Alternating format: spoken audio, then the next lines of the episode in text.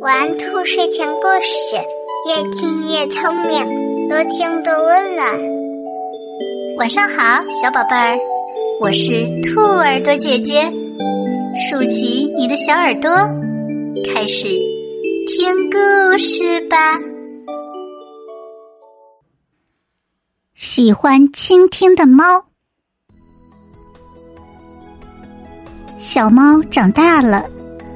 有一天啊，猫妈妈把小猫叫来说：“你已经长大了，三天之后就不能再喝妈妈的奶了，要自己去找东西吃。”小猫惶惑的问妈妈：“妈妈，我该吃什么东西呢？”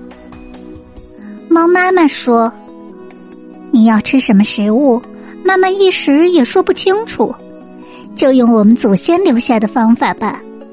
这几天夜里，你躲在人们的屋顶上、梁柱间、陶罐旁，仔细的倾听人们的谈话，他们自然会教你的。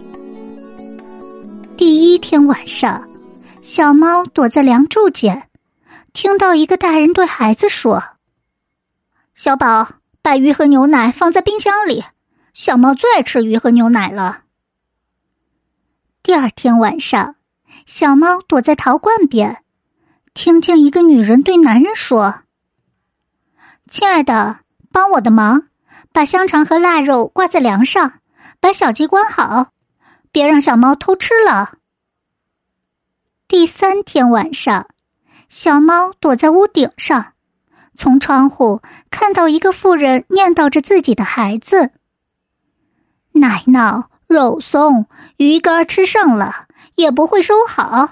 小猫的鼻子很灵，明天你就没得吃了。就这样，小猫每天都很开心。它回家告诉猫妈妈：“妈妈，果然像您说的一样，只要我仔细倾听，人们每天都会教我该吃些什么。我每天都有新的发现。”靠着倾听别人谈话学习生活的技能，小猫终于成为一只身手敏捷、肌肉强健的大猫。它后来有了孩子，也是这样教导孩子的：要仔细听人们的谈话，你能从中学到很多东西。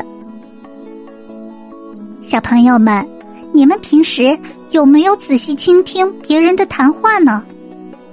我们在与别人交流的时候啊，不要只顾着自己说，还要学会倾听。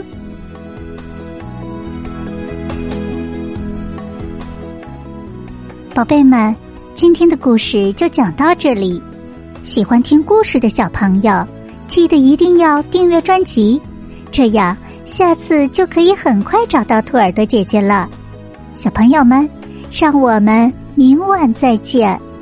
晚安。